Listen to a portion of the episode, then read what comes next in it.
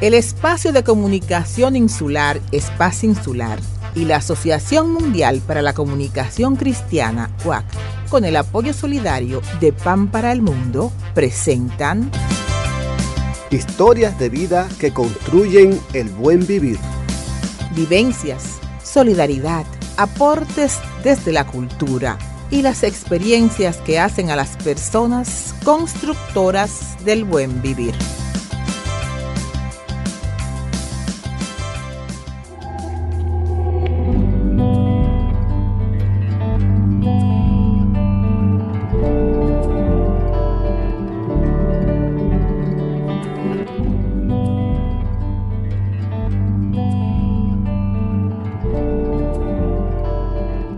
Romance con sonidos afrocaribeños. Fui con ganas de escapar de ese cuento aburrido que me escribí.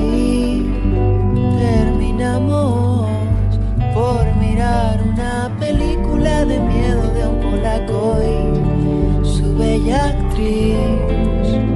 Vaya antesala escogida para camuflajear tales ganas de soledad y el acto previo fue su inefable mirada en mi alma desnuda.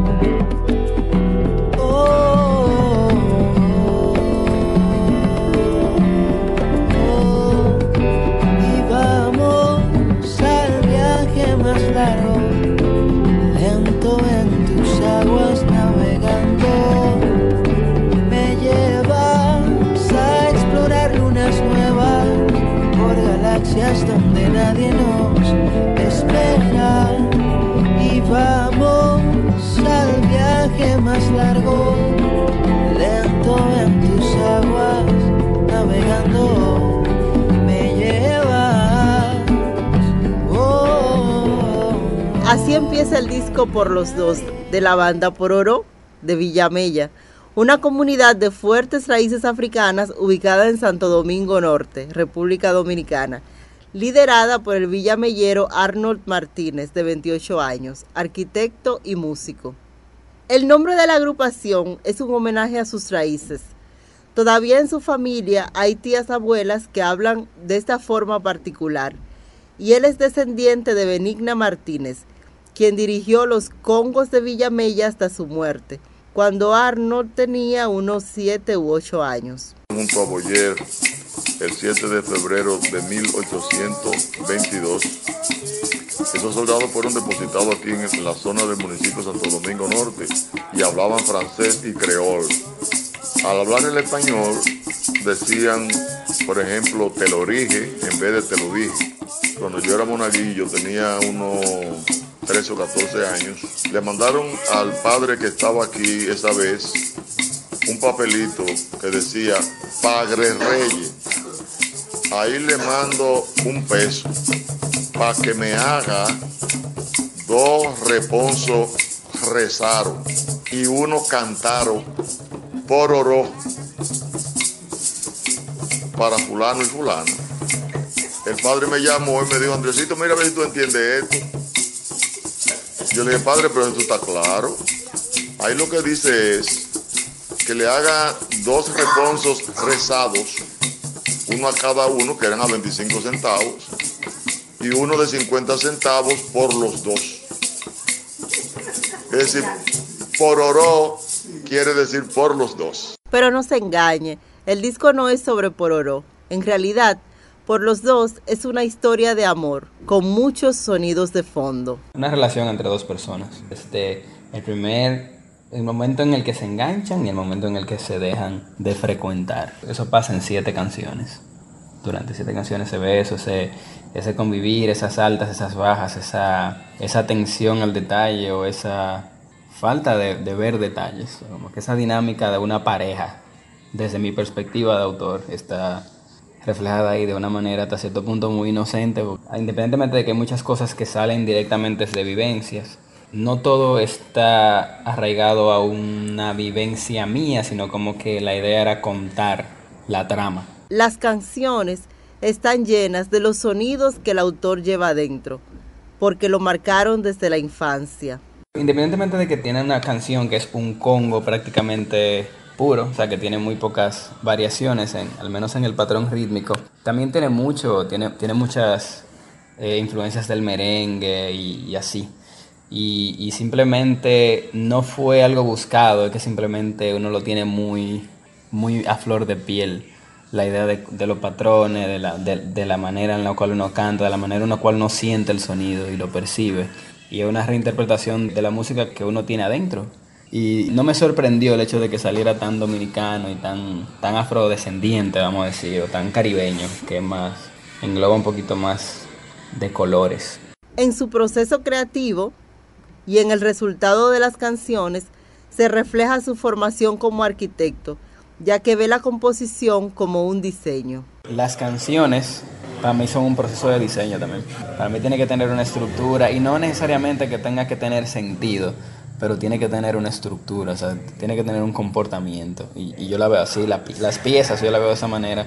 Y más ahora como que estamos entrando a este mundo nuevo de, producir, o sea, de, hacer canciones en estudio, que es un proceso totalmente diferente a componer con una guitarra en tu casa, cuando te enfrentas ya de que a un software de postproducción, donde tú puedes agarrar una guitarra y grabarla 10 veces y hacerla que suene de 10 maneras distintas, es como, oh, pero espérate, o sea, como que también hace que, el proceso se enriquezca muchísimo y que tú puedas también lograr mejores resultados. Arnold, que viene de un hogar donde se valora la familia extendida y pudo disfrutar de un sentido de comunidad en su vecindario, rescata un valor que le inculcaron sus padres, perseguir una pasión y no el dinero, algo muy importante para persistir mientras se crea una carrera en la música desde las estéticas y valores en los que se creen. Yo nunca tuve ese problema. Hay como que usted vino aquí desnudo, todo lo que tú puedas lograr es ganancia. Trata de ser feliz. Y olvídate del dinero, que el dinero es una consecuencia. Si tú haces bien lo que tú quieres por mucho tiempo, o sea, por una, si tú tienes constancia en una cosa, haciéndola bien, lo más probable es que tú puedas conseguir dinero de eso. Tal vez tú no te forre de cuarto, que tampoco a mí me interesa. Nunca me metieron esa preocupación de que tú tienes que hacer algo para ganar dinero, sino como que haz algo y, ya. Haz algo y siéntate bien con ese algo. Y lo demás es lo demás. y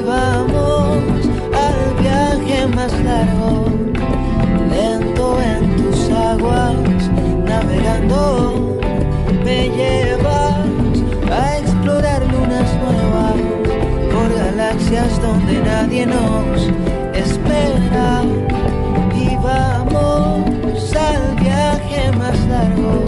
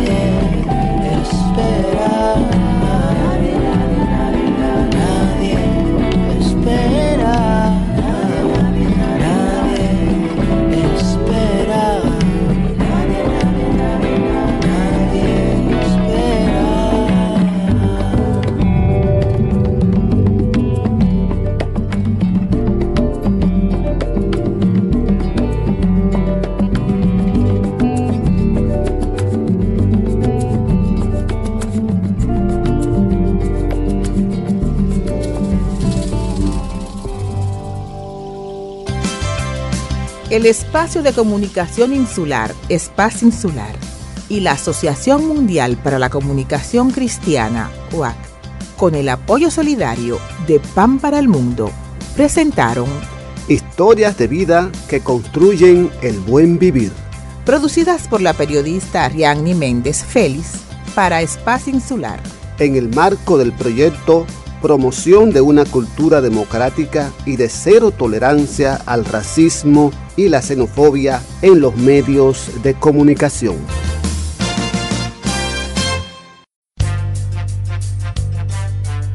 El espacio de comunicación insular, Espacio Insular, y la Asociación Mundial para la Comunicación Cristiana, UAC, con el apoyo solidario de Pan para el Mundo, presentan Historias de vida que construyen el buen vivir. Vivencias, solidaridad, aportes desde la cultura y las experiencias que hacen a las personas constructoras del buen vivir.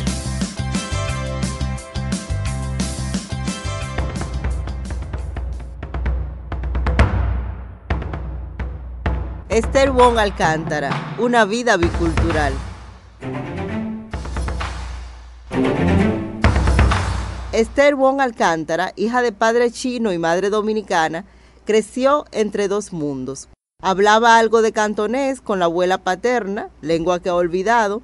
Ayudaba en el restaurante familiar junto a sus hermanos y como cualquier hija de familia dominicana en su época, asistía a una que otra misa católica. Cuando uno nace en un ambiente bicultural, realmente vive la bicultura. Hay como una diferenciación entre lo que se vive dentro del hogar y lo que se vive y se socializa fuera. Te explico. Por ejemplo, cuando uno inicia el proceso de escolar, que es cuando uno comienza realmente a socializarse con las demás personas, con la sociedad, ya uno comienza a ver otros comportamientos, otro tipo de relaciones que lo que realmente se vive y se conoce dentro del hogar en una cultura bicultural, cuando en las culturas biculturales la cultura más fuerte es la que domina. En este caso, la cultura oriental de papá, lógicamente era la más fuerte, era la que se controlaba y se vivía un ambiente muy oriental.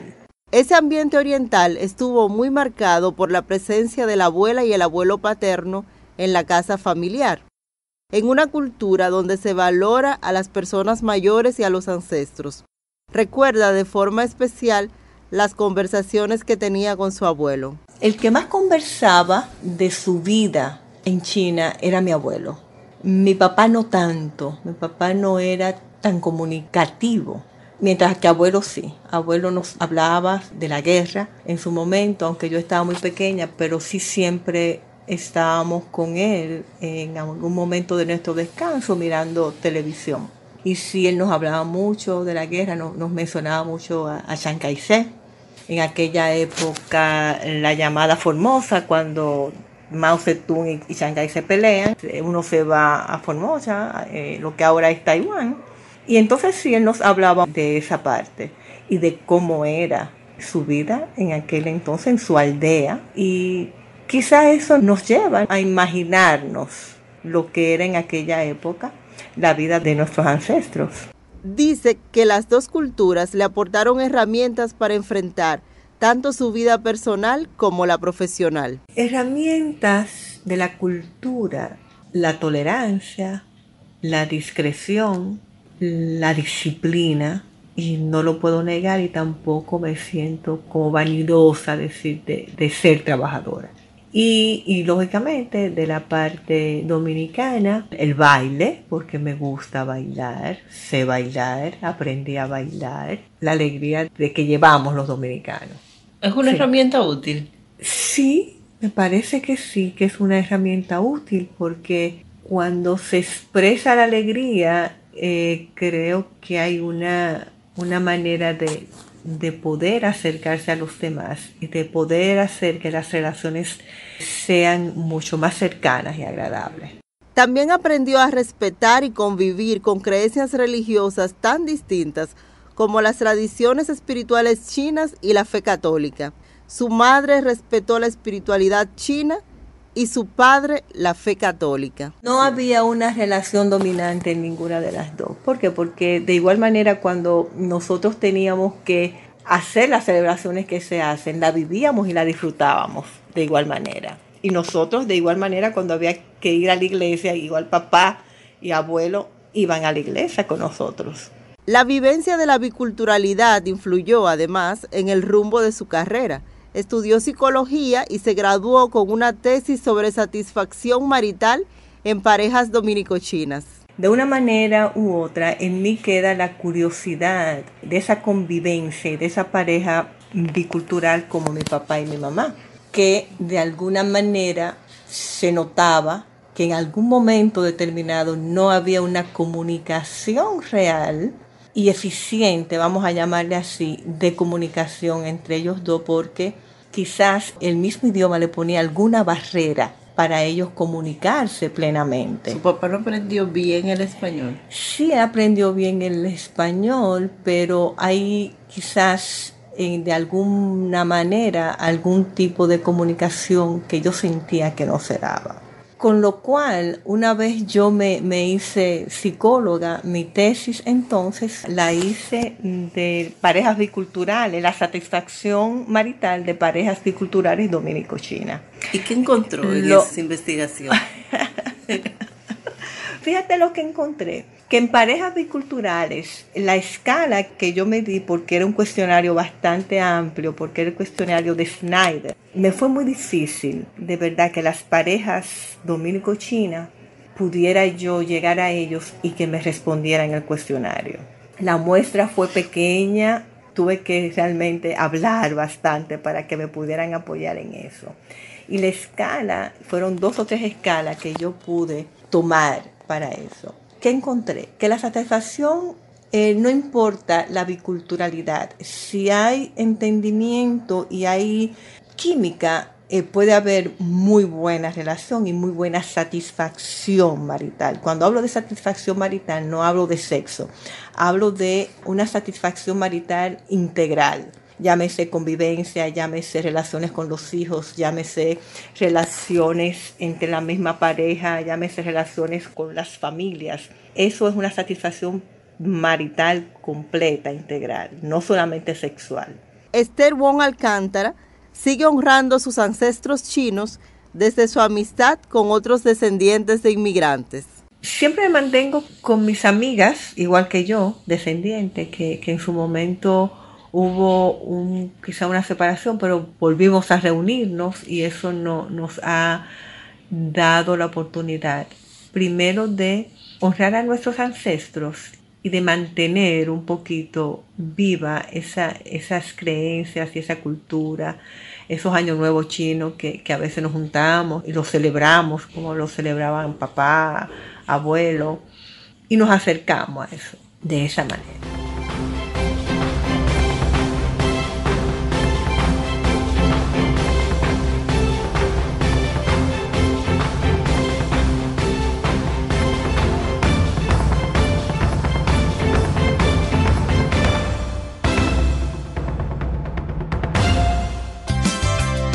El Espacio de Comunicación Insular, Espacio Insular, y la Asociación Mundial para la Comunicación Cristiana, OAC, con el apoyo solidario de Pan para el Mundo, presentaron Historias de vida que construyen el buen vivir. Producidas por la periodista Ariadne Méndez Félix para Espacio Insular. En el marco del proyecto Promoción de una cultura democrática y de cero tolerancia al racismo y la xenofobia en los medios de comunicación.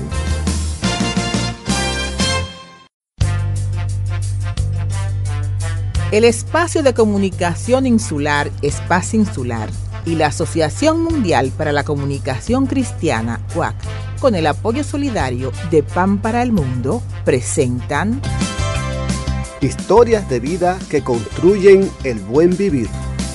Vivencias, solidaridad, aportes desde la cultura y las experiencias que hacen a las personas constructoras del buen vivir. Jocelyn Guerrero y su lucha por la ciudadanía. No tenemos pertenencias, sino equipaje. Nunca estamos quietos, somos trashumantes, somos padres, hijos, nietos y bisnietos de inmigrantes. Es más mío lo que sueño que lo que toco. Yo no soy de aquí, pero tú tampoco. Yo no soy de aquí, pero tú tampoco. de ningún lado del todo todos lados un poco. Seis años después de la desnacionalización colectiva de dominicanos de ascendencia haitiana, Jocelyn Guerrero continúa su lucha por la ciudadanía plena. Quiero decir que amo la República Dominicana y a su gente, y es el único país que reconozco y conozco como propio, y eso no hay tribunal que lo evite. Este texto fue parte de la carta que Jocelyn Guerrero escribió después de que el Tribunal Constitucional la desnacionalizó, como a otros 200.000 dominicanos de ascendencia haitiana, con la sentencia 168-13. La sentencia marcó un antes y un después en su vida. A partir de la violación de su derecho a la nacionalidad, Jocelyn, que ahora es médica en ejercicio, se hizo educadora y defensora de los derechos humanos. Su historia empezó en un batey, lugar donde vivían y aún viven haitianos que cortan la caña de azúcar en la República Dominicana. Conversamos con ella en Santiago, donde reside, la ciudad más importante de la región del Cibao. Yo nací en un batey de Esperanza, que no sé el nombre, por los años setenta y pico. Del batey no sé mucho, pero cuando yo tenía como dos años, nuestra madre nos mudó a Pueblo Nuevo de Mao. Ahí crecimos, ahí nos inscribieron en la escuela sin documentos. Nos recibió el director y nos inscribió así. Eh, bueno, entiendo que tuvimos una niñez una niñez agradable dentro de todo. Después porque me di cuenta cuando crecí, como que la gente decía algunas cosas que ahora no me encajaban, pero en fin, cásate con un blanco para que limpie la raza. Después fue que yo entendí como que mi raza estaba sucia y cosas así. Pero fuera de eso fue una niñez normal dentro de todo. Hicimos los estudios primarios en la escuela John F. Kennedy, luego vino el bachillerato en el liceo que ahora se llama José Francisco Peña Gómez. Cuando la sentencia 168-13 llegó, y destruyó vidas de jóvenes que tuvieron que interrumpir estudios y trabajos, ya Jocelyn era una bioanalista graduada con honores, estudiante de término de medicina y con conexiones en el mercado de trabajo. Pudo resolver los inconvenientes que acarrea la desnacionalización en menos de tres meses, con ayuda de personas que admiraban su inteligencia y dedicación a los estudios. A miles de sus compañeros de lucha les tomó años recuperar sus documentos. Otros siguen en un limbo. Tuve un inconvenientito con la universidad cuando me faltaban como 13 materias, cuando estuvo el apogeo este de la sentencia y eso. Un día yo fui a pagar un ciclo y no me lo quisieron cobrar, que fuera la dirección de registro. Cuando fui me faltaba un documento que nunca me lo habían pedido y es un RNE, que es un registro nacional de estudiantes, algo así. Y que cuando yo estudié bachillerato no existía, pues sin eso no me lo daban. Ahí fue que yo probé un poquito de eso de la desnacionalización, porque cuando fui a Mao, al distrito, a solicitar ese documento, lo podía solicitar pero con un acta de nacimiento. Cuando fui a Esperanza a solicitar el acta de nacimiento, el hospital le empezó a escribir, porque allá se escribían a mano todavía, ahora lo automatizaron. El joven empezó a escribir y cuando llegó a donde dice la madre de nacionalidad haitiana, llegó hasta la H y lo dejó hasta ahí. Yo no te lo puedo dar porque está prohibido darle acta a hijos extranjeros. Le decía, pero para fines de estudio. No, porque si yo te la hago como quiera el, encargado, el jefe del Estado Civil no te la va a firmar. Y me tuve que ir. Pero alguien me ayudó para gestionarlo con una copia de un acta que yo tenía. Y así apareció el RNE y así pude llevarlo a la universidad y así fue que por fin me pude graduar. Pero eso fueron momentos de estrés, porque para ser médico solamente me faltaban 13 materias. Y por un acta de nacimiento, por una cosa que no tiene nada que ver, yo, podía perder todo. Aún antes de saber que había sido afectada, Jocelyn empezó a involucrarse en la lucha por la nacionalidad. Yo saqué mucho de abajo. Cuando yo ni sabía lo que era la sentencia, en verdad. Porque si bien es cierto que la sentencia legalmente le quitaba la nacionalidad a los hijos de haitianos, eso se venía haciendo desde hace mucho. Porque mis hermanitos, que uno ahora tiene 26 años, cuando nació no le quisieron dar acta de nacimiento en Mao, había un oficial allá que no aceptaba hijos de haitianos. Cuando yo supe de la sentencia fue con un video de un grupo que se llama Eso no se hace. Explicaba como con piedritas qué había pasado, qué había hecho la sentencia. Yo me involucré, incluso no pensando que yo tenía problemas, como yo tenía todos mis documentos, como que la realidad no me había golpeado del todo.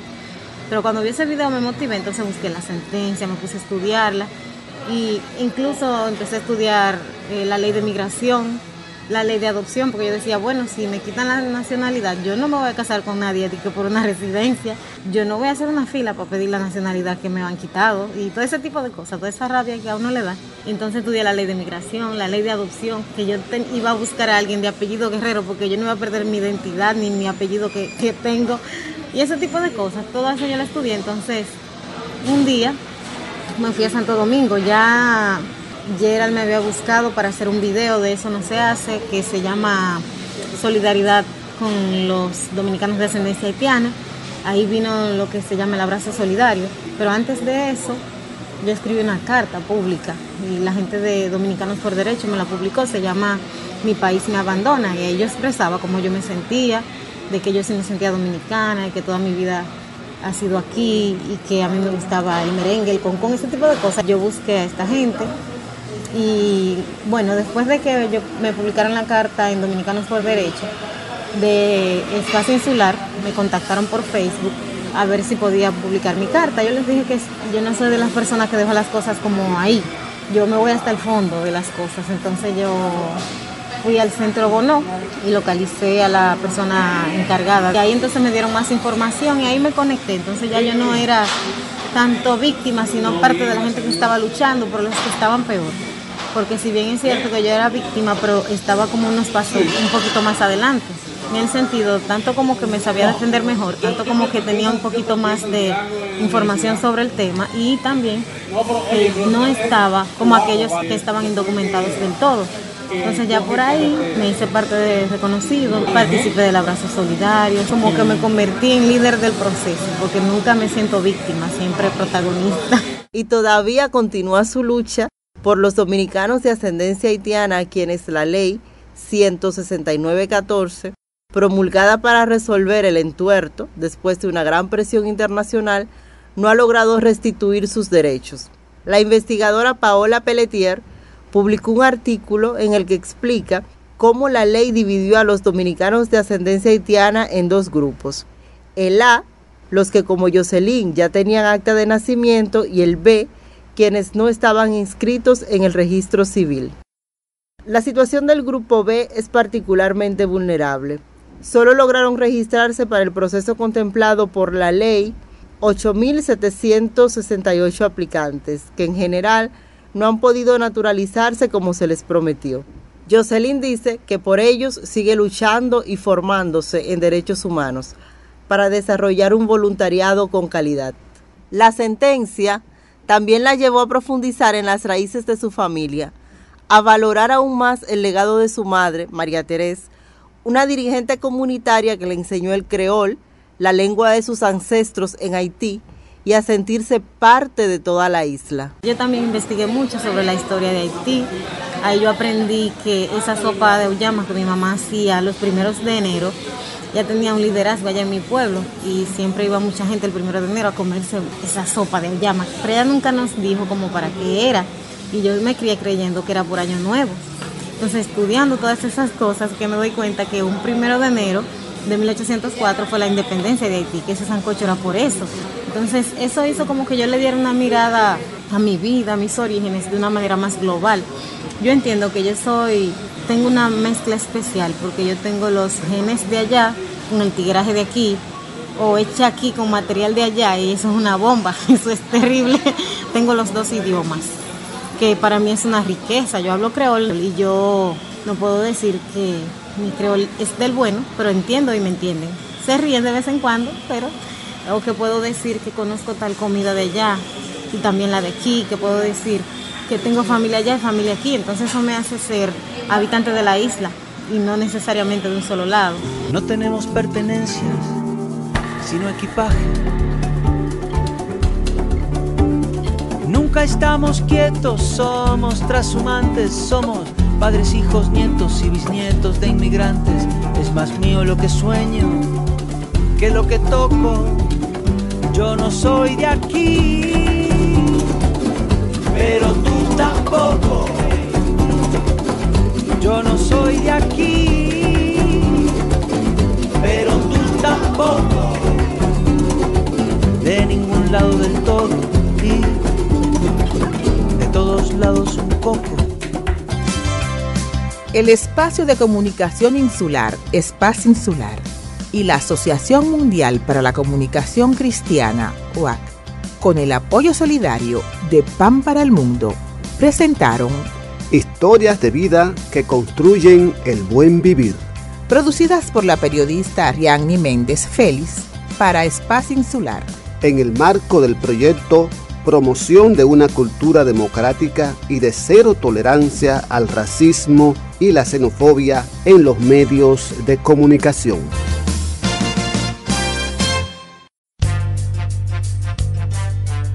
El Espacio de Comunicación Insular, Espacio Insular, y la Asociación Mundial para la Comunicación Cristiana, UAC, con el apoyo solidario de Pan para el Mundo, presentan Historias de vida que construyen el buen vivir.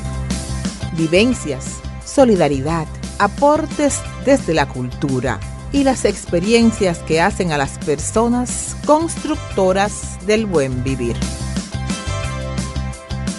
José Duluc o el cazador de melodías afrodominicanas.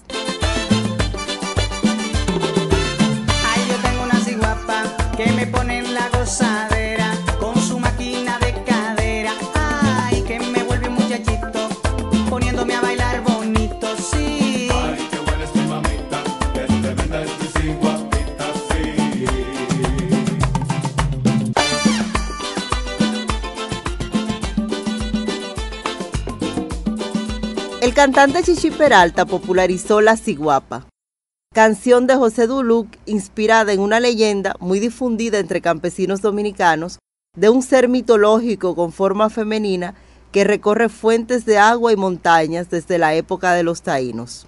Duluc es como un cazador de sonidos antiguos que trascienden épocas y permanecen en las tradiciones musicales dominicanas. Tradiciones que se han cosido y transformado en montañas, valles agrícolas y en barrios urbanos populares y marginados. Su música suena en clave contemporánea, pero a la vez en diálogo con las tradiciones musicales nacionales que explica van mucho más allá del merengue y la bachata. Escuchemos de su voz Oye muchacha, un pri en el que dice que se va para Sudáfrica. Oye, a bailar pri.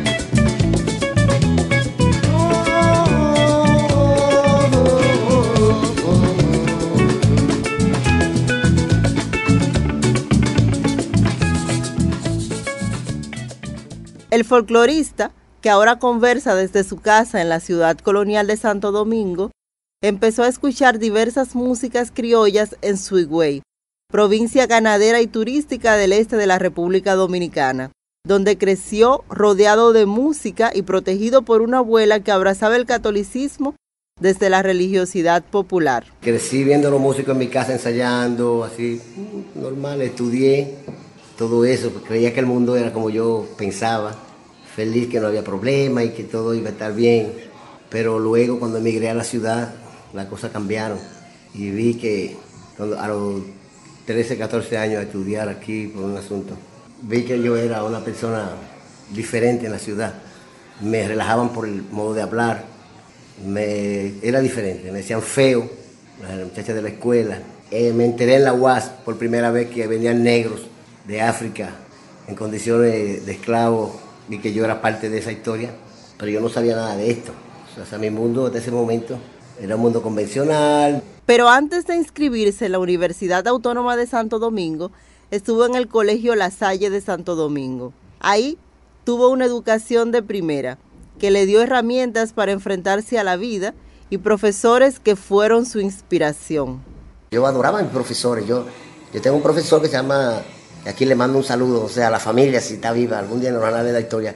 Se llama Francisco Salazar, Paquito, en la Salle, un cubano que era una gloria. Y me decía, no, me ponía a escribir, me, me motivaba. Estábamos hablando en la bulla y él con una sonrisa así. Y, todo, y él nos decía, cállense.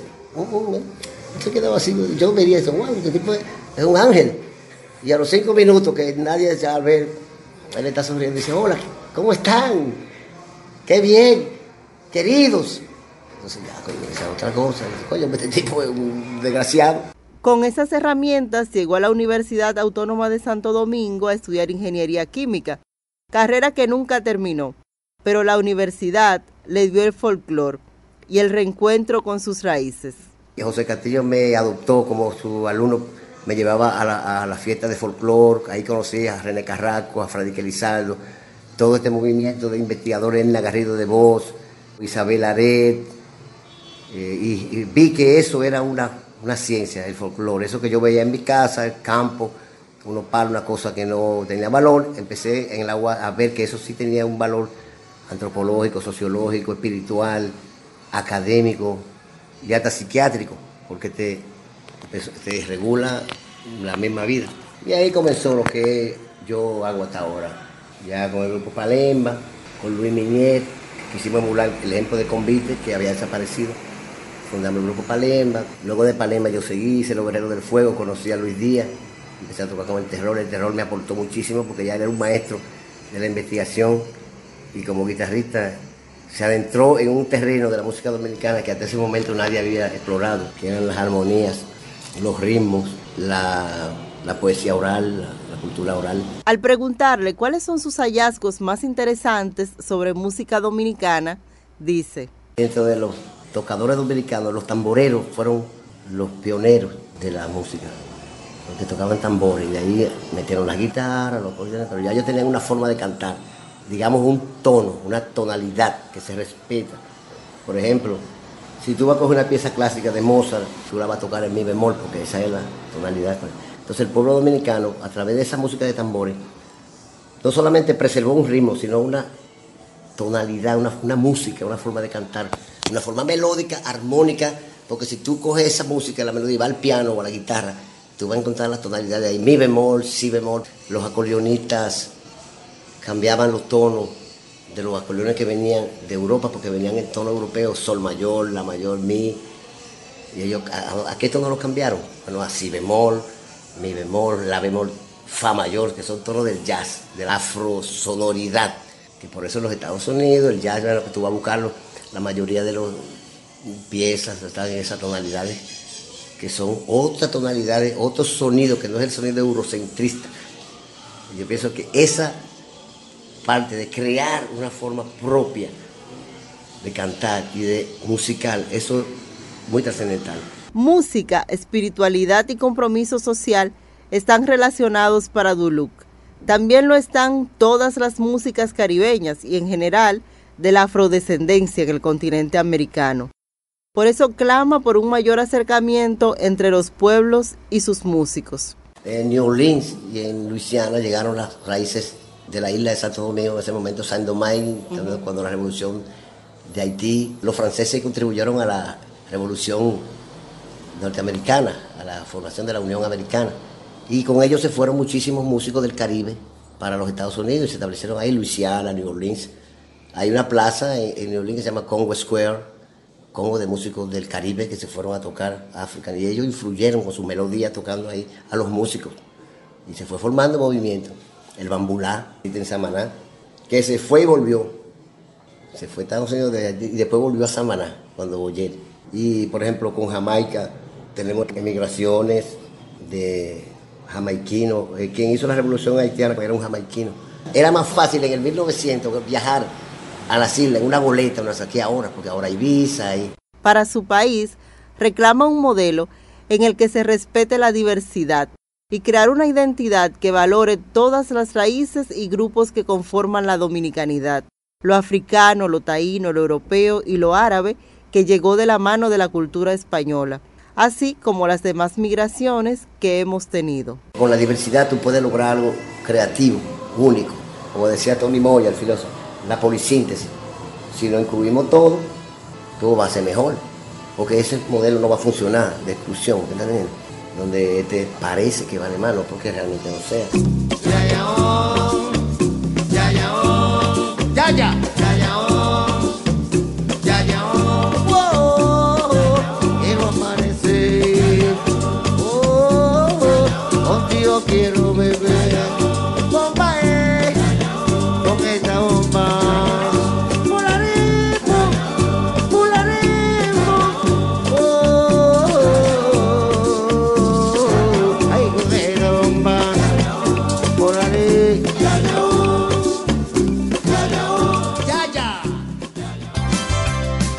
El Espacio de Comunicación Insular, Espacio Insular, y la Asociación Mundial para la Comunicación Cristiana, OAC, con el apoyo solidario de Pan para el Mundo, presentaron Historias de vida que construyen el buen vivir.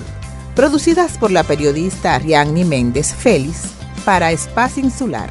En el marco del proyecto Promoción de una cultura democrática y de cero tolerancia al racismo y la xenofobia en los medios de comunicación.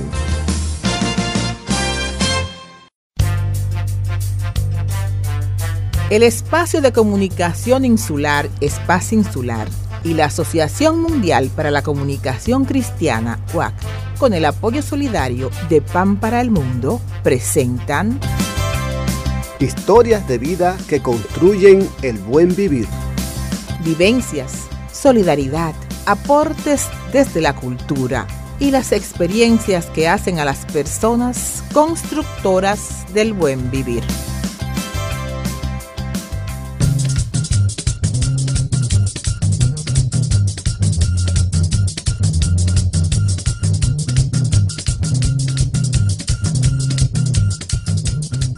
Mónica Espaillat Lizardo, Una vida entre tres patrias. En el año 96 me fui con mi familia para los Estados Unidos.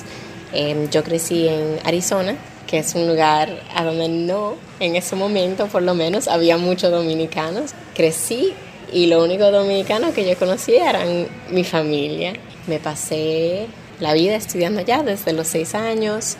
Cuando terminé el bachillerato, por la situación irregular de mi familia. O sea, yo crecí indocumentada y ya cuando terminé el bachillerato y iba a ir a la universidad, se me llenó todo, o sea, todo fue una complicación eh, por el tema de estudiar en la universidad sin documentos, se, se vuelve muy complejo todo. En 2008, Mónica tuvo que regresar a la República Dominicana Pensó que llegaría al país del que es legalmente ciudadana y pertenecería por completo. No fue así. El desarraigo la siguió hasta la tierra en la que nació.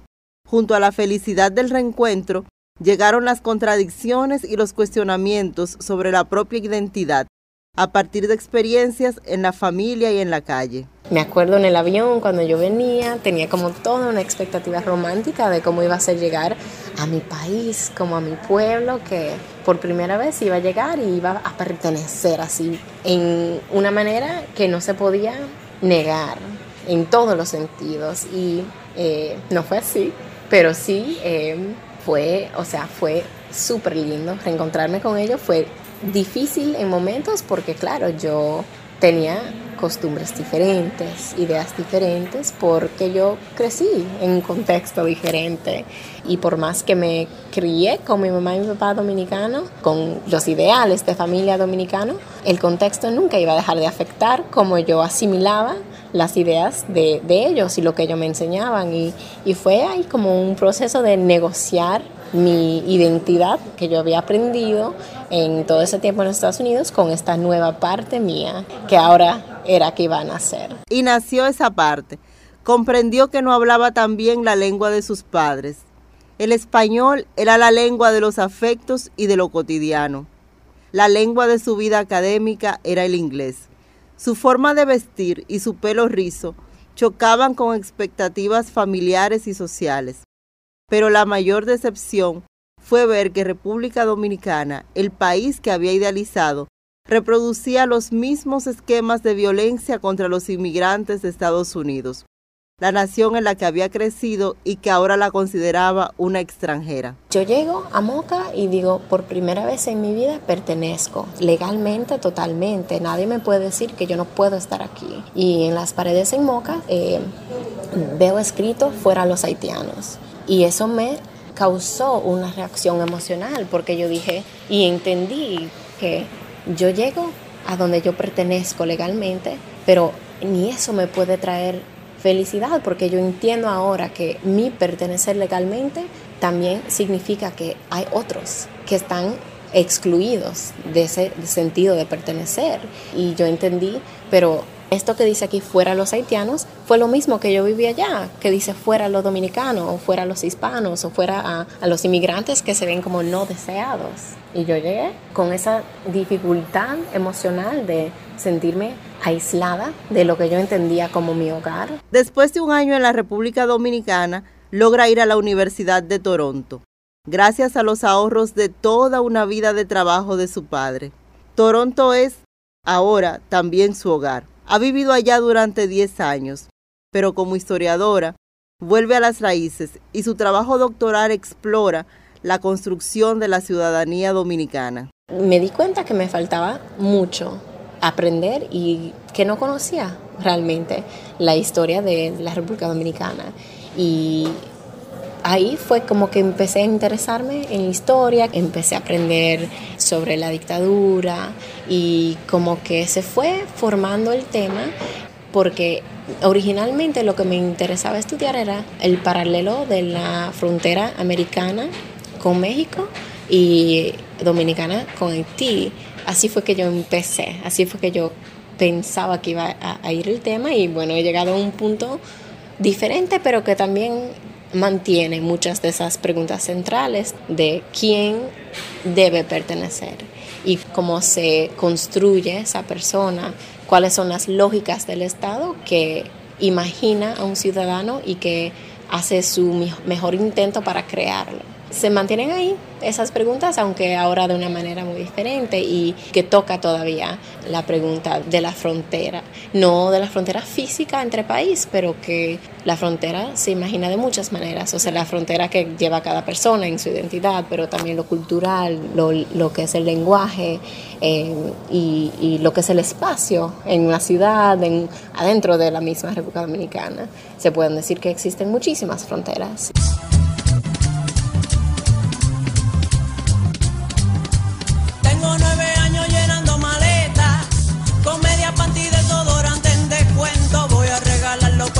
De mi abuela y todo el mundo se pondrá contento. El Espacio de Comunicación Insular, Espacio Insular, y la Asociación Mundial para la Comunicación Cristiana, OAC, con el apoyo solidario de Pan para el Mundo, presentaron Historias de vida que construyen el buen vivir. Producidas por la periodista Ariadne Méndez Félix para Espacio Insular. En el marco del proyecto promoción de una cultura democrática y de cero tolerancia al racismo y la xenofobia en los medios de comunicación.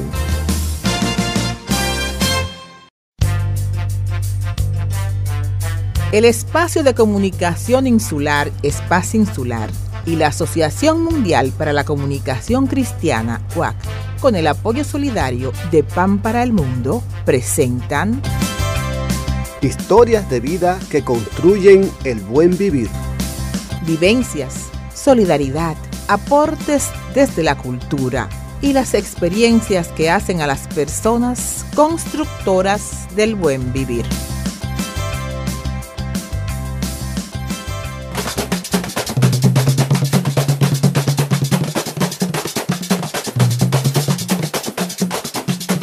Reina, misionera y amiga de San Antonio Negro. Doña Emilia Polanco dice que San Antonio Negro es su padre, su amigo, su hermano y un poderoso. No podía caminar sin dolor y quería ir a la fiesta que cada año celebran en honor a San Antonio Negro los hermanos Guillén. Le pidió al santo por la salud y pudo emprender el viaje desde Elias Piña en la frontera dominicana con Haití hasta Yamasá, ubicado a una hora de Santo Domingo. Con sus 78 años a cuestas, sentada en el trono que ocupa durante al menos nueve días de junio, cuenta que fue designada como reina de la fiesta de San Antonio Negro hace tres años, en una reunión con los hermanos Guillén, sus sobrinos, y responsables de continuar en esta generación una tradición religiosa centenaria en la que se mezcla la religión católica con tradiciones africanas. Según un artículo publicado por el Centro León, firmado por Luis Felipe Rodríguez, la tradición data de 1904, cuando Albertina Torres y Jesús María Bonilla dieron inicio a la celebración con la imagen de un santo que habían llevado a Yamasá en 1880. Ellos eran oriundos de Montecristi. Para doña Emilia, madre de siete hijos y con una familia que incluye 18 nietos y 7 bisnietos, la fe tiene una dimensión hogareña y comunitaria. Destaca una y otra vez como uno de sus grandes logros que su familia, nuclear y extendida, se ha mantenido unida a pesar de que una parte vive en el llano de Elias Piña, en la frontera dominicana con Haití, y otra en Santo Domingo, la capital de la República, y otro grupo en Yamasá. Somos una familia unida, que no somos desunidas, porque desunida es cuando usted no se mire ni mire el otro. No nos conocemos, ¿verdad? Pero si nos conocemos, que seamos bien unidas. Donde quiera que te sepan, lo compartimos. Ella se considera una misionera católica, una católica que hace el bien. Yo reúno en la comunidad todo lo que estamos buenos, luego le hacemos los paquetes de, lo que podamos, de comida o de lo que sea, y vamos a compartir con ellos. Ahí le hacemos las oraciones, bien, de llevarlo al médico, también lo llevamos. Entonces, si no tenemos recursos, hablamos con el padre y el padre nos da el recurso para el dinero para llevarlo al médico. Doña Emilia piensa que este San Antonio Negro, que forma parte del altar familiar, tiene su mismo color de piel y gustos musicales. Se dice que le encanta un buen merengue y unos buenos palos, como los que amenizan esta fiesta. Es también el San Antonio Blanco que descansa en los templos católicos tradicionales. En su sincretismo, este San Antonio acoge a todos y a todas. En la fiesta celebrada el domingo 9 de junio en Yamasá, estaban presentes distintas generaciones y casi todos los tonos de piel de la población dominicana, desde la piel más negra hasta la piel más blanca. Ay, dulce, ya llegó el día. Vámonos, muchachos, con la coralía, mamá. Ay, dulce, ya llegó el día. Ay, muchachos, ya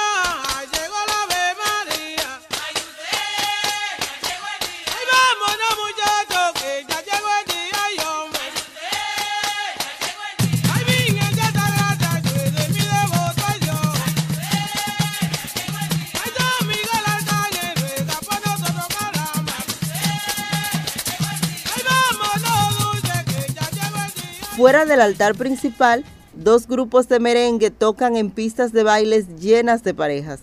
Un grupo de tocadores y bailadores de palos ameniza la parte más sagrada y ritual de la celebración. En otro espacio, piezas de artesanía inspiradas en los taínos, pueblo originario de la isla española fabricada por los Guillén, están disponibles para los visitantes. Es que 114 años después, la ceremonia conserva su esencia religiosa, pero también es una fiesta de folclor y de la comunidad. Una diosa taína puede encontrarse con San Antonio y juntos bailar unos palos africanos. Los amigos dominicanos de San Antonio preparan esta fiesta donde cada uno disfruta o reza como quiere o puede.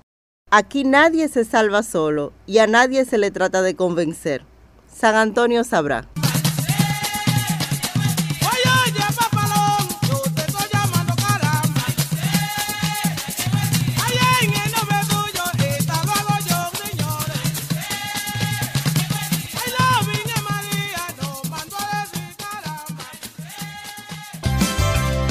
El Espacio de Comunicación Insular, Espacio Insular, y la Asociación Mundial para la Comunicación Cristiana, OAC, con el apoyo solidario de Pan para el Mundo, presentaron Historias de vida que construyen el buen vivir. producidas por la periodista Ariadne Méndez Félix para Espacio Insular. en el marco del proyecto Promoción de una cultura democrática y de cero tolerancia al racismo y la xenofobia en los medios de comunicación.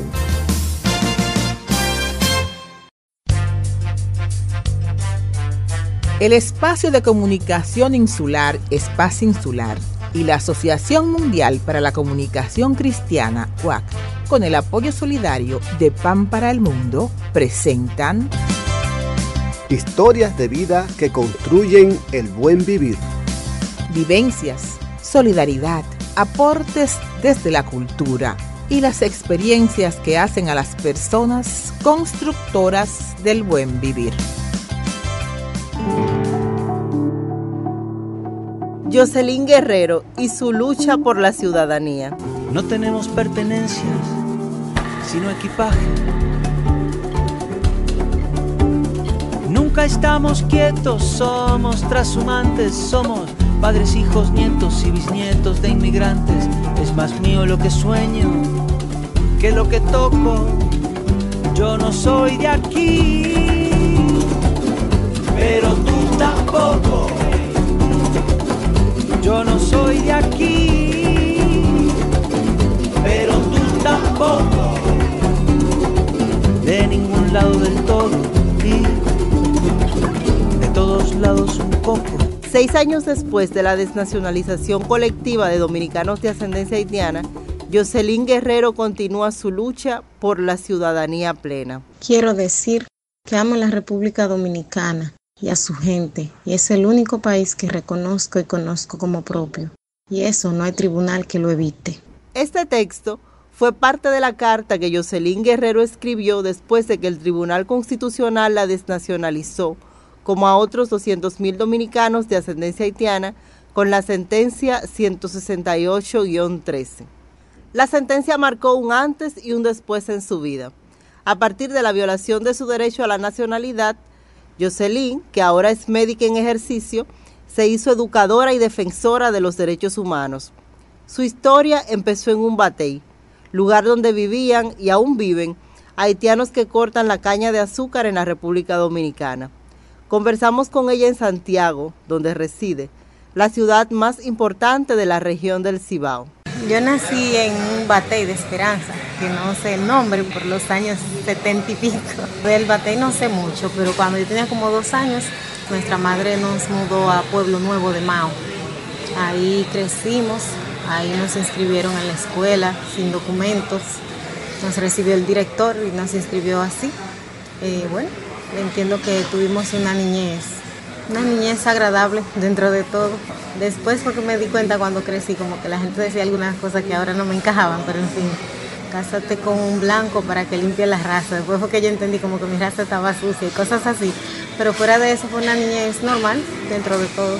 Hicimos los estudios primarios en la escuela John F. Kennedy, luego vino el bachillerato en el liceo que ahora se llama José Francisco Peña Gómez. Cuando la sentencia 168-13 llegó y destruyó vidas de jóvenes que tuvieron que interrumpir estudios y trabajos, ya Jocelyn era una bioanalista graduada con honores, estudiante de término de medicina y con conexiones en el mercado de trabajo. Pudo resolver los inconvenientes que acarrea la desnacionalización en menos de tres meses, con ayuda de personas que admiraban su inteligencia y dedicación a los estudios.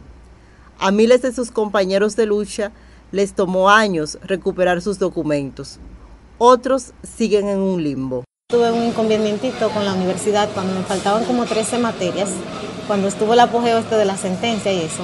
Un día yo fui a pagar un ciclo y no me lo quisieron cobrar, que fuera la dirección de registro. Cuando fui me faltaba un documento que nunca me lo habían pedido y es un RNE, que es un registro nacional de estudiantes, algo así. Y que cuando yo estudié bachillerato no existía, pues sin eso no me lo daban. Ahí fue que yo probé un poquito de eso de la desnacionalización, porque cuando fui a Mao, al distrito, a solicitar ese documento, lo podía solicitar pero con un acta de nacimiento. Cuando fui a Esperanza a solicitar el acta de nacimiento, el hospital empezó a escribir, porque allá se escribían a mano todavía, ahora lo automatizaron. El joven empezó a escribir y cuando llegó a donde dice la madre de nacionalidad haitiana, llegó hasta la H y lo dejó hasta ahí. Yo no te lo puedo dar porque está prohibido darle acta a hijos de extranjeros. Le decía, pero para fines de estudio. No, porque si yo te la hago como quiera el, encargado, el jefe del Estado Civil no te la va a firmar. Y me tuve que ir. Pero alguien me ayudó para gestionarlo con una copia de un acta que yo tenía. Y así apareció el RNE y así pude llevarlo a la universidad y así fue que por fin me pude graduar. Pero eso fueron momentos de estrés, porque para ser médico solamente me faltaban 13 materias. Y por un acta de nacimiento, por una cosa que uno no tiene nada que ver, yo, yo podía perder todo. Aún antes de saber que había sido afectada, Jocelyn empezó a involucrarse en la lucha por la nacionalidad. Yo saqué mucho de abajo cuando yo ni sabía lo que era la sentencia, en verdad. Porque si bien es cierto que la sentencia legalmente le quitaba la nacionalidad a los hijos de haitianos, eso se venía haciendo desde hace mucho. Porque mis hermanitos, que uno ahora tiene 26 años, cuando nació no le quisieron dar acta de nacimiento en Mao, había un oficial allá que no aceptaba hijos de haitianos. Cuando yo supe de la sentencia fue con un video de un grupo que se llama Eso no se hace, explicaba como con piedritas qué había pasado, qué había hecho la sentencia. Yo me involucré, incluso no pensando que yo tenía problemas, como yo tenía todos mis documentos, como que la realidad no me había golpeado del todo. Pero cuando vi ese video me motivé, entonces busqué la sentencia, me puse a estudiarla y incluso empecé a estudiar eh, la ley de migración, la ley de adopción, porque yo decía, bueno, si me quitan la nacionalidad, yo no me voy a casar con nadie que por una residencia, yo no voy a hacer una fila para pedir la nacionalidad que me han quitado y todo ese tipo de cosas, toda esa rabia que a uno le da. Entonces estudié la ley de migración, la ley de adopción, que yo iba a buscar a alguien de apellido guerrero porque yo no iba a perder mi identidad ni mi apellido que, que tengo y ese tipo de cosas, todo eso yo lo estudié. Entonces, un día me fui a Santo Domingo, ya Gerald me había buscado para hacer un video de Eso no se hace, que se llama Solidaridad con los dominicanos de ascendencia haitiana. Ahí vino lo que se llama el abrazo solidario. Pero antes de eso, yo escribí una carta pública y la gente de Dominicanos por Derecho me la publicó, se llama Mi país me abandona. Y ahí yo expresaba cómo yo me sentía, de que yo sí me sentía dominicana y que toda mi vida ha sido aquí y que a mí me gustaba el merengue, el concón, ese tipo de cosas. Yo busqué a esta gente y bueno, después de que yo me publicaron la carta en Dominicanos por Derecho de Espacio Insular, me contactaron por Facebook a ver si podía publicar mi carta. Yo les dije que yo no soy de las personas que dejo las cosas como ahí. Yo me voy hasta el fondo de las cosas. Entonces yo fui al centro Bono y localicé a la persona encargada. Y ahí entonces me dieron más información y ahí me conecté. Entonces ya yo no era tanto víctima, sino parte de la gente que estaba luchando por los que estaban peor porque si bien es cierto que yo era víctima, pero estaba como unos pasos un poquito más adelante. En el sentido, tanto como que me sabía defender mejor, tanto como que tenía un poquito más de información sobre el tema y también que no estaba como aquellos que estaban indocumentados del todo. Entonces ya por ahí me hice parte de reconocido, participé del abrazo solidario, como que me convertí en líder del proceso, porque nunca me siento víctima, siempre protagonista. Y todavía continúa su lucha por los dominicanos de ascendencia haitiana quienes la ley 16914, promulgada para resolver el entuerto después de una gran presión internacional, no ha logrado restituir sus derechos. La investigadora Paola Pelletier publicó un artículo en el que explica cómo la ley dividió a los dominicanos de ascendencia haitiana en dos grupos. El A, los que como Jocelyn ya tenían acta de nacimiento, y el B, quienes no estaban inscritos en el registro civil. La situación del Grupo B es particularmente vulnerable. Solo lograron registrarse para el proceso contemplado por la ley 8.768 aplicantes, que en general no han podido naturalizarse como se les prometió. Jocelyn dice que por ellos sigue luchando y formándose en derechos humanos para desarrollar un voluntariado con calidad.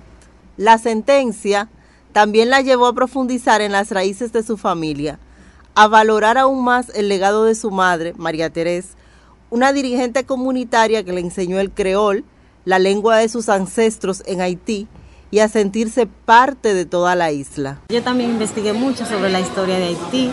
Ahí yo aprendí que esa sopa de uyama que mi mamá hacía los primeros de enero ya tenía un liderazgo allá en mi pueblo y siempre iba mucha gente el primero de enero a comerse esa sopa de llama. Pero ella nunca nos dijo como para qué era y yo me crié creyendo que era por año nuevo. Entonces estudiando todas esas cosas que me doy cuenta que un primero de enero de 1804 fue la independencia de Haití, que ese sancocho era por eso. Entonces eso hizo como que yo le diera una mirada a mi vida, a mis orígenes de una manera más global. Yo entiendo que yo soy tengo una mezcla especial porque yo tengo los genes de allá con el tigraje de aquí o hecha aquí con material de allá y eso es una bomba, eso es terrible. tengo los dos idiomas, que para mí es una riqueza. Yo hablo creol y yo no puedo decir que mi creol es del bueno, pero entiendo y me entienden. Se ríen de vez en cuando, pero o que puedo decir que conozco tal comida de allá, y también la de aquí, que puedo decir que tengo familia allá y familia aquí, entonces eso me hace ser habitante de la isla y no necesariamente de un solo lado. No tenemos pertenencias, sino equipaje. Nunca estamos quietos, somos trashumantes, somos padres, hijos, nietos y bisnietos de inmigrantes. Es más mío lo que sueño que lo que toco. Yo no soy de aquí, pero tú tampoco. Yo no soy de aquí, pero tú tampoco. De ningún lado del todo y de todos lados un poco. El espacio de comunicación insular, Espacio Insular, y la Asociación Mundial para la Comunicación Cristiana, OAC, con el apoyo solidario de Pan para el Mundo, presentaron Historias de vida que construyen el buen vivir. producidas por la periodista Ariadne Méndez Félix para Espacio Insular. En el marco del proyecto Promoción de una cultura democrática y de cero tolerancia al racismo y la xenofobia en los medios de comunicación.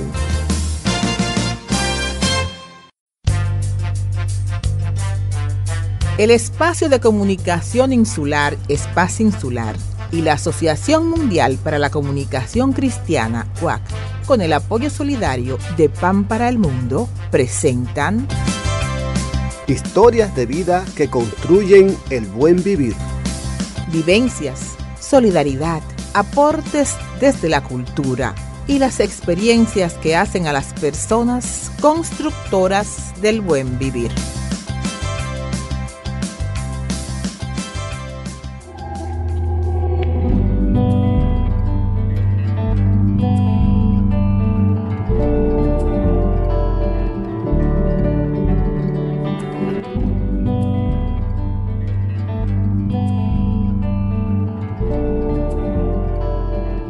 Romance con sonidos afrocaribeños.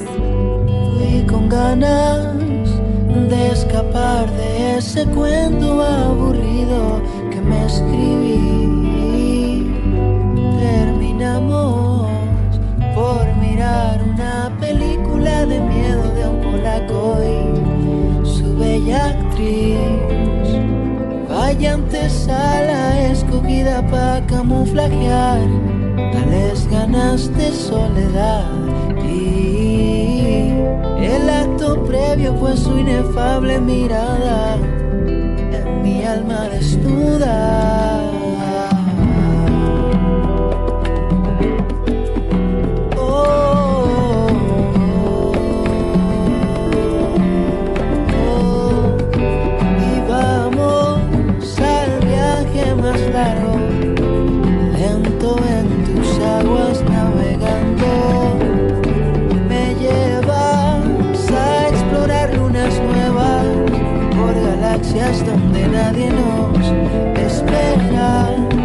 Y vamos al viaje más largo, lento en tus aguas navegando. Me llevas. Oh, Así empieza el disco por los dos de la banda Por Oro de Villamella, una comunidad de fuertes raíces africanas ubicada en Santo Domingo Norte, República Dominicana, liderada por el villamellero Arnold Martínez, de 28 años, arquitecto y músico. El nombre de la agrupación es un homenaje a sus raíces. Todavía en su familia hay tías abuelas que hablan de esta forma particular y él es descendiente de Benigna Martínez, quien dirigió los Congos de Villamella hasta su muerte, cuando Arnold tenía unos 7 u 8 años. junto a Boyer el 7 de febrero de 1822. Esos soldados fueron depositados aquí en la zona del municipio de Santo Domingo Norte y hablaban francés y creol. Al hablar el español decían, por ejemplo, te lo dije en vez de te lo dije. Cuando yo era monaguillo, tenía unos 13 o 14 años, le mandaron al padre que estaba aquí esa vez un papelito que decía Padre Reyes. Ahí le mando un peso. para que me haga dos reponsos rezaron y uno cantaron por oro para fulano y fulano. El padre me llamó y me dijo, Andresito, mira a ver si tú entiendes esto. Yo le dije, padre, pero esto está claro. Ahí lo que dice es que le haga dos reponsos rezados, uno a cada uno, que eran a 25 centavos, y uno de 50 centavos por los dos. Es decir, por oro quiere decir por los dos. Pero no se engañe, el disco no es sobre Pororó. En realidad, por los dos es una historia de amor, con muchos sonidos de fondo. Una relación entre dos personas. Este, el primer, el momento en el que se enganchan y el momento en el que se dejan de frecuentar. Eso pasa en siete canciones. Durante siete canciones se ve eso, ese, ese convivir, esas altas, esas bajas, esa, esa atención al detalle o esa falta de, de ver detalles. Como que esa dinámica de una pareja, desde mi perspectiva de autor, está reflejada ahí de una manera hasta cierto punto muy inocente, independientemente de que hay muchas cosas que salen directamente de vivencias. No todo está arraigado a una vivencia mía, sino como que la idea era contar la trama. Las canciones están llenas de los sonidos que el autor lleva adentro, porque lo marcaron desde la infancia. Independientemente de que tiene una canción que es un congo prácticamente puro, o sea que tiene muy pocas variaciones, en, al menos en el patrón rítmico. También tiene mucho, tiene, tiene muchas eh, influencias del merengue y, y así. Y, y, simplemente no fue algo buscado, es que simplemente uno lo tiene muy, muy a flor de piel. La idea de, de los patrones, de la, de, de la manera en la cual uno canta, de la manera en la cual uno siente el sonido y lo percibe. Y es una reinterpretación de la música que uno tiene adentro. Y no me sorprendió el hecho de que saliera tan dominicano y tan, tan afrodescendiente, vamos a decir, o tan caribeño, que más engloba un poquito más de colores. En su proceso creativo y en el resultado de las canciones se refleja su formación como arquitecto, ya que ve la composición como un diseño. Las canciones para mí son un proceso de diseño también. Para mí tiene que tener una estructura y no necesariamente que tenga que tener sentido, pero tiene que tener una estructura, o sea, tiene que tener un comportamiento. Y, y yo la veo así, la, las piezas yo la veo de esa manera. Y más ahora como que estamos entrando a este mundo nuevo de, de producir, o sea, de, hacer canciones en estudio, que es un proceso totalmente diferente a componer con una guitarra en tu casa, cuando te enfrentas ya de que a un software de postproducción, donde tú puedes agarrar una guitarra y grabarla 10 veces y hacerla que suene de 10 maneras distintas. Es como, oh, pero espérate, o sea, como que también hace que, que, el proceso se enriquezca muchísimo y que tú puedas también lograr mejores resultados. Arnold, que viene de un hogar donde se valora la familia extendida y pudo disfrutar de un sentido de comunidad en su vecindario, rescata un valor que le inculcaron sus padres, perseguir una pasión y no el dinero. Algo muy importante para persistir mientras se crea una carrera en la música desde las estéticas y valores en los que se creen. Yo nunca tuve ese problema. Hay como que usted vino aquí desnudo, todo lo que tú puedas lograr es ganancia. Trata de ser feliz. Y olvídate del dinero, que el dinero es una consecuencia. Si tú haces bien lo que tú quieres por mucho tiempo, o sea, por una, si tú tienes constancia en una cosa, haciéndola bien, lo más probable es que tú puedas conseguir dinero de eso. Tal vez tú no te forre de cuarto, que tampoco a mí me interesa. Nunca me metieron esa preocupación de que tú tienes que hacer algo para ganar dinero, sino como que haz algo y, y, y ya. Haz algo y siéntate bien con ese algo. Y lo demás es lo demás.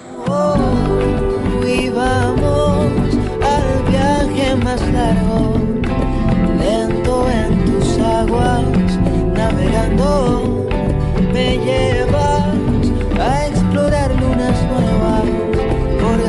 donde nadie nos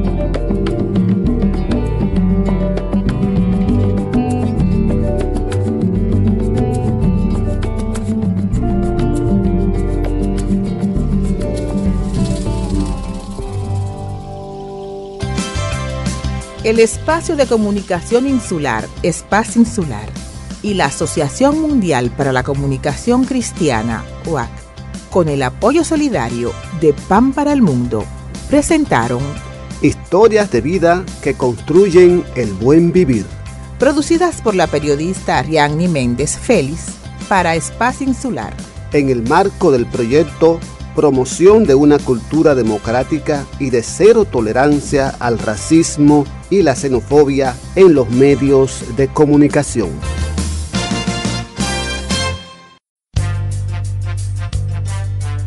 El espacio de comunicación insular, Espacio Insular, y la Asociación Mundial para la Comunicación Cristiana, UAC, con el apoyo solidario de Pan para el Mundo, presentan Historias de vida que construyen el buen vivir. Vivencias, solidaridad, aportes desde la cultura y las experiencias que hacen a las personas constructoras del buen vivir.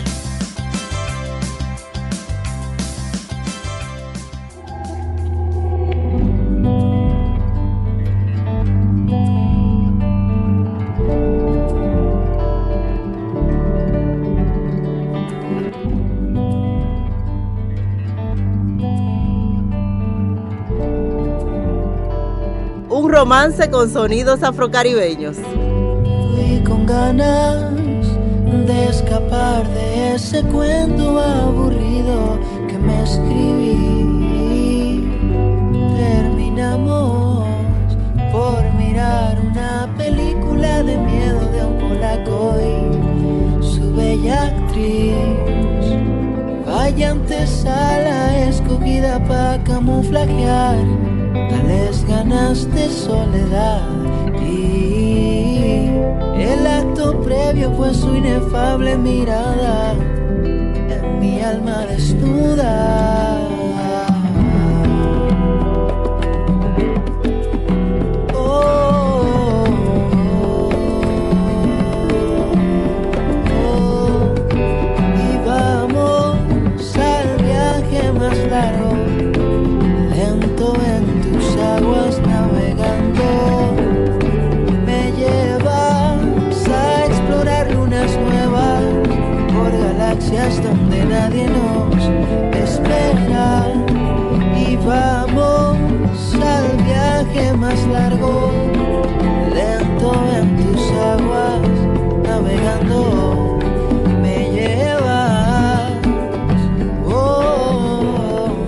Así empieza el disco Por los Dos de la banda Por Oro de Villamella, una comunidad de fuertes raíces africanas ubicada en Santo Domingo Norte, República Dominicana, liderada por el villamellero Arnold Martínez, de 28 años, arquitecto y músico.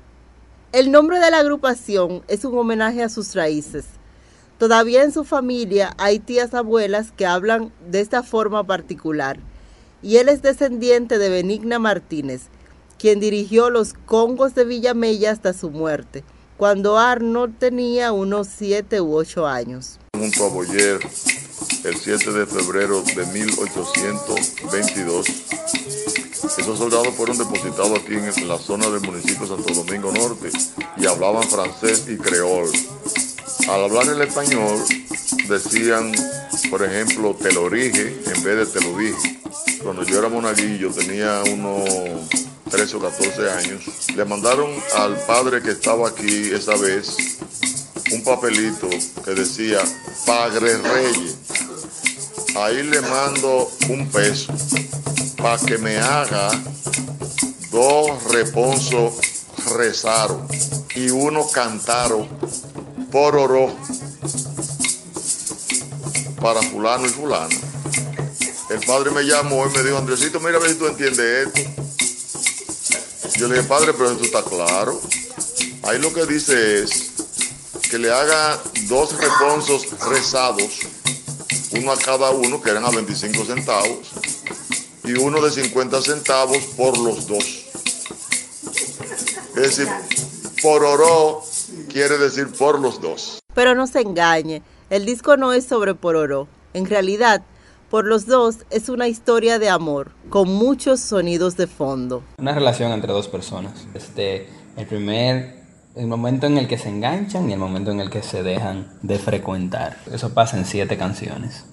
Durante siete canciones se ve eso, ese, ese convivir, esas altas, esas bajas, esa, esa atención al detalle o esa falta de, de ver detalles. Como que esa dinámica de una pareja, desde mi perspectiva de autor, está reflejada ahí de una manera hasta cierto punto muy inocente, independientemente de que hay muchas cosas que salen directamente de vivencias no todo está arraigado a una vivencia mía, sino como que la idea era contar la trama. Las canciones están llenas de los sonidos que el autor lleva adentro, porque lo marcaron desde la infancia. Independientemente de que tiene una canción que es un congo prácticamente puro, o sea que tiene muy pocas variaciones, en, al menos en el patrón rítmico, también tiene mucho, tiene, tiene muchas eh, influencias del merengue y así y, simplemente no fue algo buscado, es que simplemente uno lo tiene muy, muy a flor de piel. La idea de, los patrones, de la, de, la, manera en la cual uno canta, de la manera en la cual uno siente el sonido y lo percibe. Y es una reinterpretación de la música que uno tiene adentro. Y no me sorprendió el hecho de que saliera tan dominicano y tan, tan afrodescendiente, vamos a decir, o tan caribeño, que más engloba un poquito más de colores. En su proceso creativo, y en el resultado de las canciones se refleja su formación como arquitecto, ya que ve la composición como un diseño. Las canciones para mí son un proceso de diseño también. Para mí tiene que tener una estructura y no necesariamente que tenga que tener sentido, pero tiene que tener una estructura, o sea, tiene que tener un comportamiento. Y, yo la veo así, las piezas yo la veo de esa manera. Y más ahora como que estamos entrando a este mundo nuevo de, producir, o sea, de, hacer canciones en estudio, que es un proceso totalmente diferente a componer con una guitarra en tu casa, cuando te enfrentas ya de que a un software de postproducción, donde tú puedes agarrar una guitarra y grabarla 10 veces y hacerla que suene de 10 maneras distintas, es como, oh, pero espérate, o sea, como que también hace que, el proceso se enriquezca muchísimo y que tú puedas también lograr mejores resultados. Arnold, que viene de un hogar donde se valora la familia extendida y pudo disfrutar de un sentido de comunidad en su vecindario, rescata un valor que le inculcaron sus padres, perseguir una pasión y no el dinero, algo muy importante para persistir mientras se crea una carrera en la música desde las estéticas y valores en los que se creen. Yo nunca tuve ese problema. Hay como que usted vino aquí desnudo, todo lo que tú puedas lograr es ganancia. Trata de ser feliz. Y olvídate del dinero, que el dinero es una consecuencia. Si tú haces bien lo que tú quieres por mucho tiempo, o sea, por una, si tú tienes constancia en una cosa, haciéndola bien, lo más probable es que tú puedas conseguir dinero de eso. Tal vez tú no te forre de cuarto, que tampoco a mí me interesa. Nunca me metieron esa preocupación de que tú tienes que hacer algo para ganar dinero, sino como que haz algo y, ya. Haz algo y siéntate bien con ese algo. Y lo demás es lo demás. y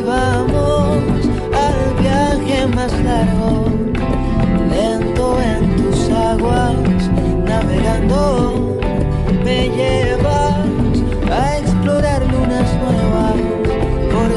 donde nadie nos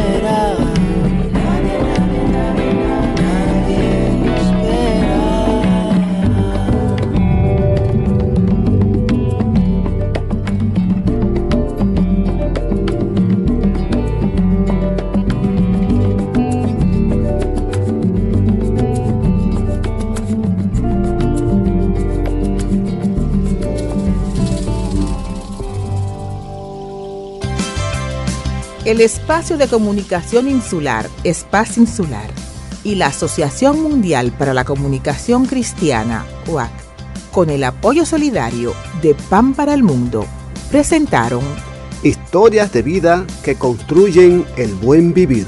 Producidas por la periodista Ariadne Méndez Félix para Espacio Insular. En el marco del proyecto Promoción de una cultura democrática y de cero tolerancia al racismo y la xenofobia en los medios de comunicación.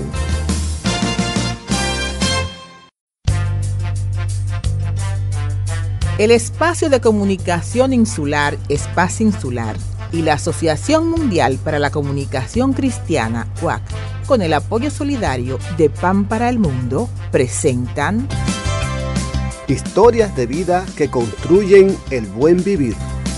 Vivencias, solidaridad, aportes desde la cultura y las experiencias que hacen a las personas constructoras del buen vivir.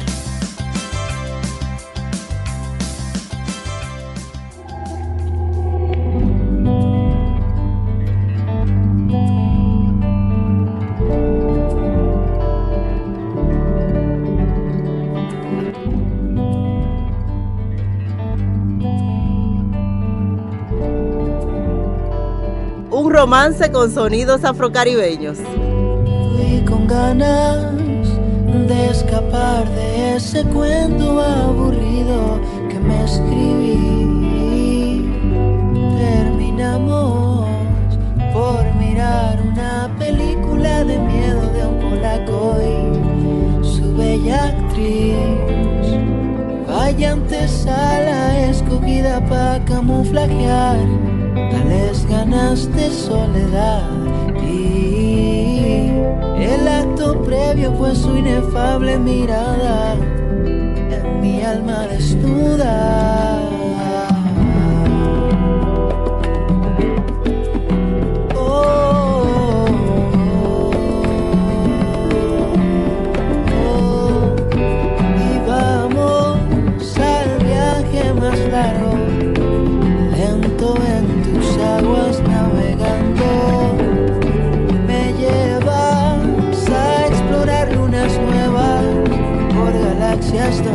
Nadie nos espera.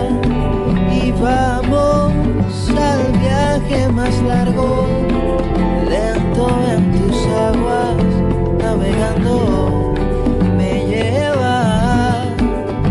Oh, Así empieza el disco Por los Dos de la banda Por Oro de Villamella, una comunidad de fuertes raíces africanas ubicada en Santo Domingo Norte, República Dominicana, liderada por el villamellero Arnold Martínez, de 28 años, arquitecto y músico.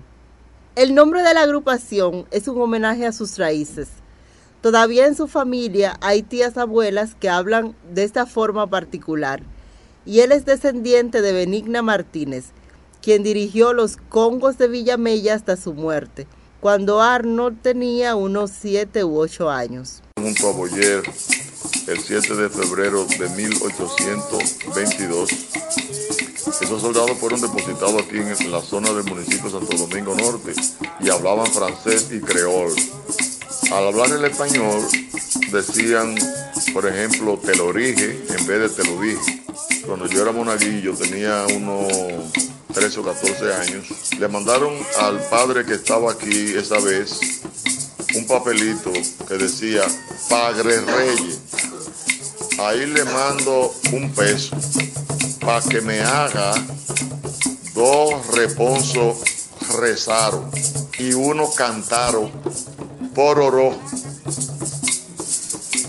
para fulano y fulano. El padre me llamó y me dijo, Andresito, mira a ver si tú entiendes esto. Yo le dije, padre, pero esto está claro. Ahí lo que dice es que le haga dos reponsos rezados, uno a cada uno, que eran a 25 centavos, y uno de 50 centavos por los dos. Es decir, por oro quiere decir por los dos. Pero no se engañe, el disco no es sobre Pororó. En realidad, por los dos es una historia de amor, con muchos sonidos de fondo. Una relación entre dos personas. Este, el primer el momento en el que se enganchan y el momento en el que se dejan de frecuentar. Eso pasa en siete canciones. Durante siete canciones se ve eso, ese, ese convivir, esas altas, esas bajas, esa, esa atención al detalle o esa falta de, de ver detalles. Como que esa dinámica de una pareja, desde mi perspectiva de autor, está reflejada ahí de una manera hasta cierto punto muy inocente, independientemente de que hay muchas cosas que salen directamente de vivencias. No todo está arraigado a una vivencia mía, sino como que la idea era contar la trama. Las canciones están llenas de los sonidos que el autor lleva adentro, porque lo marcaron desde la infancia. Independientemente de que tiene una canción que es un congo prácticamente puro, o sea que tiene muy pocas variaciones, en, al menos en el patrón rítmico. También tiene mucho, tiene, tiene muchas eh, influencias del merengue y, y así. Y, y, simplemente no fue algo buscado, es que simplemente uno lo tiene muy, muy a flor de piel. La idea de, de los patrones, de la, de, de la manera en la cual uno canta, de la manera en la cual uno siente el sonido y lo percibe. Y es una reinterpretación de la música que uno tiene adentro. Y no me sorprendió el hecho de que saliera tan dominicano y tan, tan afrodescendiente, vamos a decir, o tan caribeño, que más engloba un poquito más de colores. En su proceso creativo y en el resultado de las canciones se refleja su formación como arquitecto, ya que ve la composición como un diseño. Las canciones para mí son un proceso de diseño también. Para mí tiene que tener una estructura y no necesariamente que tenga que tener sentido, pero tiene que tener una estructura, o sea, tiene que tener un comportamiento. Y, y yo la veo así, la, las piezas yo la veo de esa manera.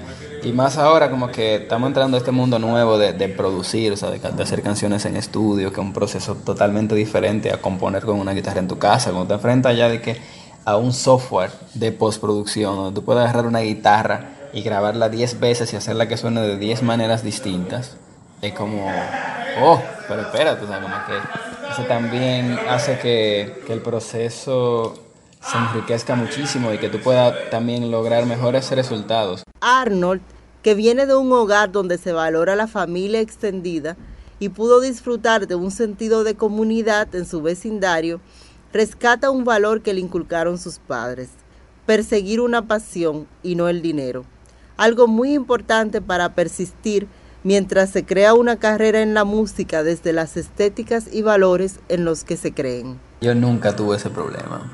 Hay como que usted vino aquí desnudo, todo lo que tú puedas lograr es ganancia. Trata de ser feliz. Y olvídate del dinero, que el dinero es una consecuencia. Si tú haces bien lo que tú quieres por mucho tiempo, o sea, por una, si tú tienes constancia en una cosa, haciéndola bien, lo más probable es que tú puedas conseguir dinero de eso. Tal vez tú no te forre de cuarto, que tampoco a mí me interesa. Nunca me metieron esa preocupación de que tú tienes que hacer algo para ganar dinero, sino como que haz algo y, y, ya. Haz algo y siéntate bien con ese algo. Y lo demás es lo demás.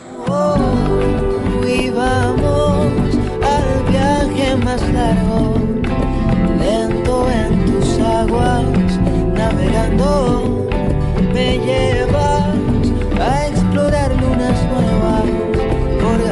donde nadie nos espera.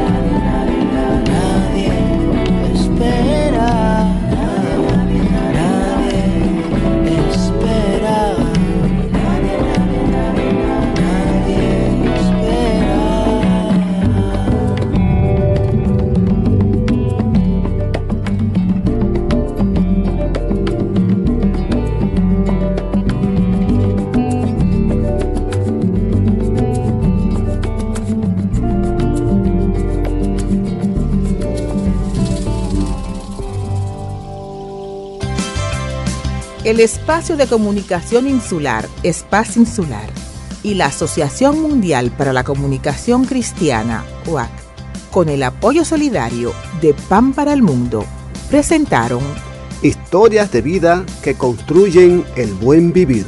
Producidas por la periodista Ariadne Méndez Félix para Espacio Insular.